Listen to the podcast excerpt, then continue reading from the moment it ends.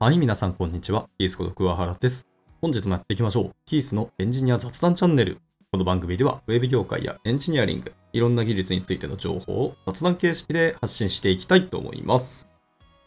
で、今日はこの土日でひたすら正規表現と戦った話ですね。まあ、本当他にはやらなきゃいけないことはあったんですけど、やっぱりプログラミング始めてしまうと、ついついそれに引っ張られてしまったってもあるし、正規表現はやっぱ沼だなと思ったので、その辺の話をしようかなと思ってます。で、結論から言うと、まあ、積極権結局やりたいことはできなかったんですね。なんかデータの構造であったりとか、対象の文字列とかっていうところが、まあ複雑度が高くてですね。一発正規表現できなかった。やりたかったのは、VS コード上で置換もできるんですけど、VS コードは優秀なので、検索するとき、正規表現としての文字列を指定して検索もできるんですね。で、要はそこでヒットしたものを特定の文字列でもう一発置換できたらいいなっていうことをやりたかったんですね。で、対象のデータは JSON データなんですけど、厳密に言うと JSON ではなくて中身ただの配列なんですけどね。で、配列の中にいろんなオブジェクトがバーっと含まれていて、で、一つのオブジェクトが、中身は変わるんですけど、フォーマットは大体一緒のオブジェクトが配列でズワッと書かれていると。で、その中の特定のキー2つピックアップして、そこの値を指定の文字列でバーンと置換をしたかったっていう感じです。で、それがしたかったんですけど、まあ、結論的に言うと、まあ、配列なので読み込んで JavaScript でループ分回して特定のキーの時に指定するっていう処理を書いてしまえば、ぶっちゃけると JavaScript6、7行で終わっちゃうんですよね。終わっちゃうんですけど、わざわざスクリプトに書いて、で、ファイル読み込みをしてみたいなことをするのが、ちょっとだるかったんですね。まあ、ファイル読み込みもせずに、もう直接、元々の JSON ファイルを JS ファイルに書き換えて、その配列を変数にぶち込んでしまえば今一発でいけるんで、そこは問題ないんですけど、今回は、えー、できればエディター上でやりたかった。で、まあやろうとしたんですね。まあ結果できなくて、まあ積んだんですね。どういう正競技を流してたかとか、書いたかっていう履歴をこう見てるんですけど、まあ面白いですね。久しぶりに正競技と戦ったんですけど、まあ忘れまくってました。例えばバックスラッシュの小文字の S ってなんだっけっていうと、空白文字ですね。まあ、いろんな空白文字がこの世界にはあるんですけど、っていうのを一括した空白文字を表すのがバックスラッシュ S で、えー、ラージの S はそういうものを全部除いた任意の文字列と。あとなんて空白と開業とかを含まない任意の文字列としてドットがあるとか、まあ、感じですね。今まで脳死でドットアスターみたいなことをやってたんですけど、そもそもドットアスターって何意味してたっけっていうのを忘れてやってたんで、まあなんか適当に文字列を0個以上取ってきてくれるだろうと勝手に思ってたんですけど、いや、そうではなかったなっていう感じですね。とにかく全部の文字列を取ってきたかったっていうので、ドットとバックスラッシュ L と、で、バックスラッシュラージ S とかとかやると、基本的には全部取ってくれる感じですね。あ、あと空白も欲しいからバックスラッシュの小文字の S も含めたりするとか。で、それを鍵括弧でくくって、えアスターにすると、もうすべての文字列の0個以上が取れるみたいなことをやって、あ、そういえばこんな感じだったみたいな書いたんですけど、で、まあ本来やりたかったのは正規表現の、えー、その配列の中ですね。全部の配列の要素の中から特定のキーのものをピックアップしてっていうところなので、まあ最初はそのキーの文字列をそのまま指定してあげて、で、えー、オブジェクトになってるので、コロンのスペースの波括弧の開きの方ですね、オープンの方の波括弧っていうのを指定をして、で、そこから適当な文字列、開業含むやつをバーって選択をして、で、閉じる。えー、閉じの方の波括弧。で、書けばいいじゃんと、普通に思ったんですけど、でもよく考えたらこれ、えー、配列なので、一つのその要素の中が一個一個オブジェクトなんですけど、その要素の中にキーが一個ある。それは別にいいんですけど、複数個ブワーっと同じキーのものが見つかっちゃうんですよね。要素1個目の特定のキー、ホゲみたいなやつ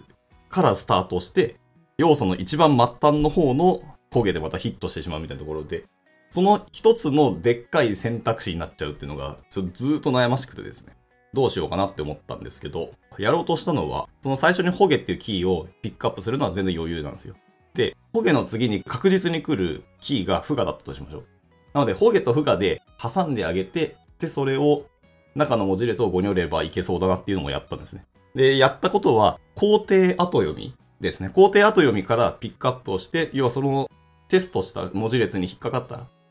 ヒットしたらそれ以降の文字列に対して処理をしてくださいっていうので、先に工程後読みを書いておいて、で、工程後読みってあれですね、カッコのクエスチョン、大なりイコールみたいな書き方ですね。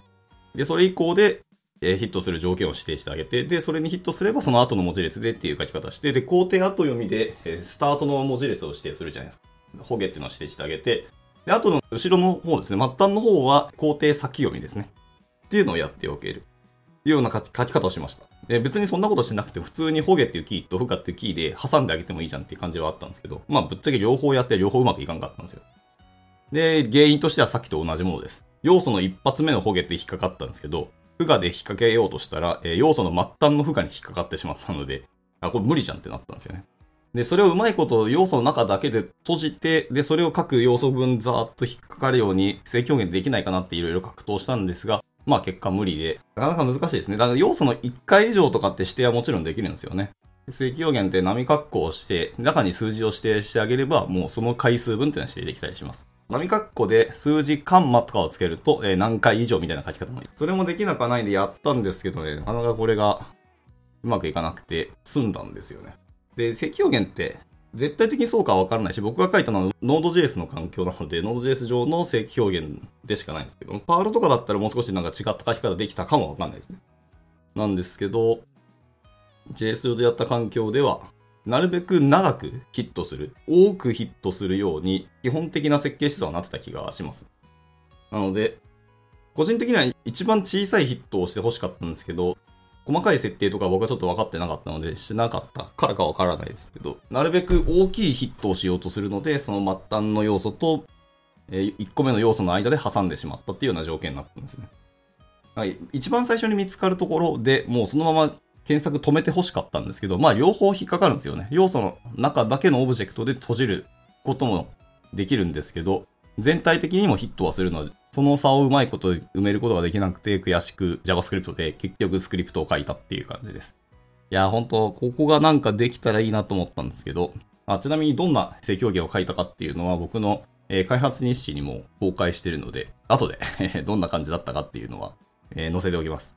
で、開発日誌の中にもどんな、どんな配列の中から、えー、このキーとこのキーの文字列で置換をするみたいなことを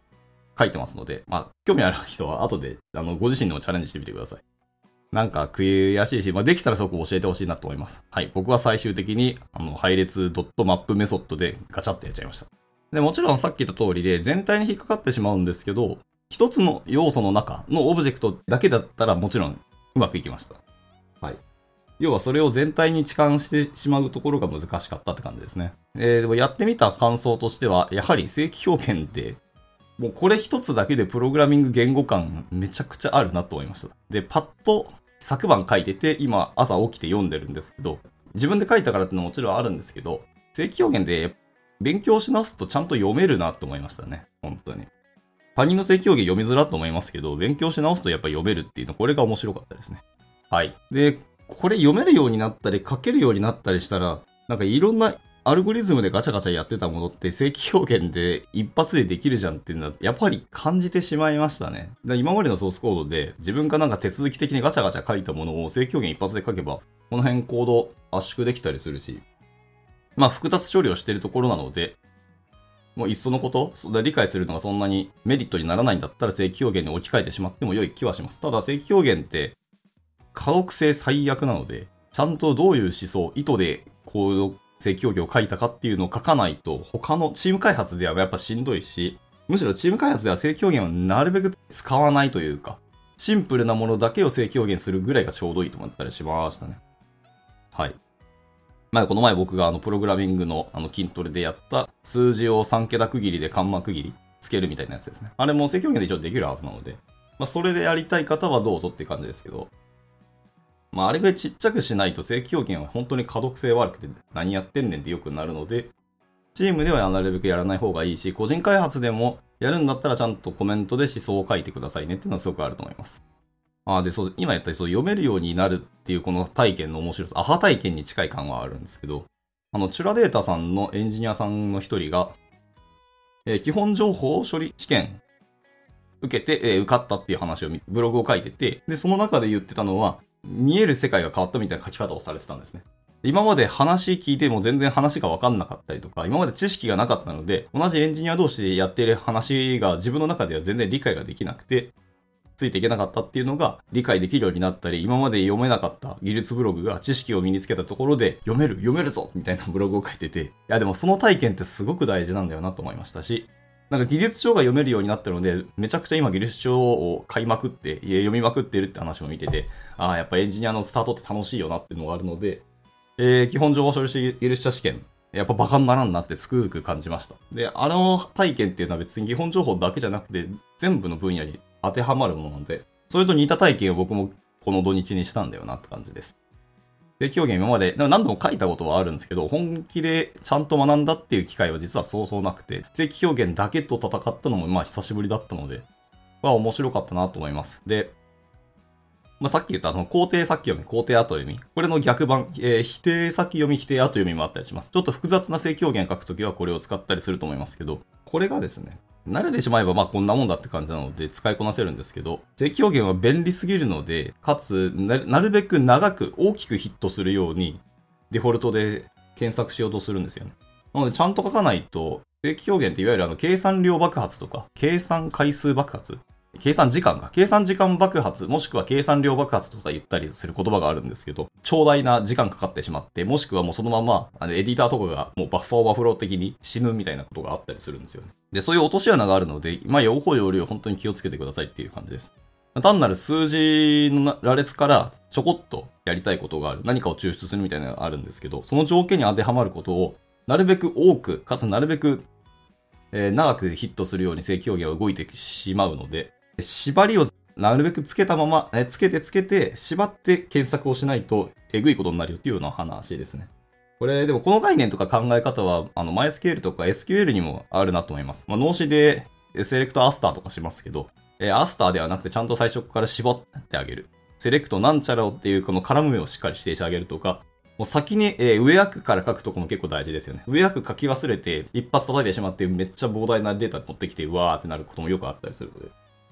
まあ、クエリログ出してしまえば、その辺は見れたりするし、まあ、 explain 叩いて、ちゃんと実行計画見ればいいだけなんですけど、だからまあまあ最初やりがちなので、ちゃんと上役から書くのを癖にするっていうのも一ついいなと思う次第です。で、それを正規表現と同じように、これ爆発するかなみたいな書き方とか、そういう記述法ってあるので、で、それはいろんな方がブログにも書かれてますので、まあその辺に説明はお任せしますけど、見ていただければととこですね。まあ便利な分、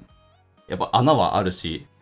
銀の弾丸的に素晴らしいツールってものはないよってことなので、正規表現使う場合もその辺は気をつけていったらいいんじゃないかなというところも改めて感じました。